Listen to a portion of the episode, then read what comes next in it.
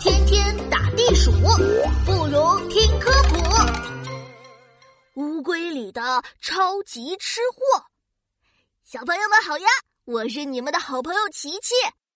最近我家门口长了好多奇怪的杂草，还有一棵巨大的仙人掌，都挡住我的路了。所以我约了一位动物王国有名的超级吃货来帮忙清理。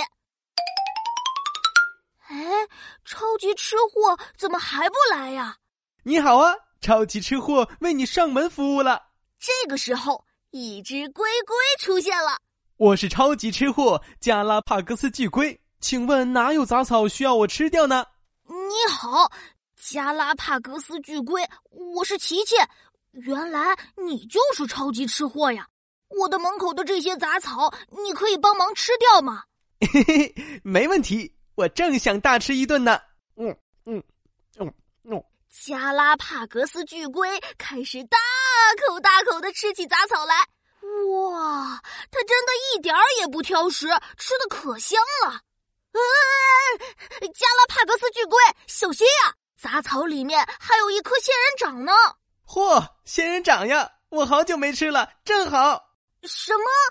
加拉帕戈斯巨龟一口咬下了仙人掌，连着刺一起吃了进去。天啊，它它居然把整颗仙人掌都吃下去了！啊啊，咔嚓咔嚓，没多久，加拉帕戈斯巨龟就把门口的杂草全部吃完了。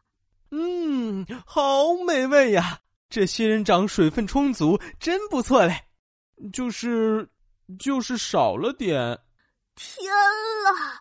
加拉帕戈斯巨龟吃了这么多杂草，竟然还没有吃饱，真是个超级吃货呀！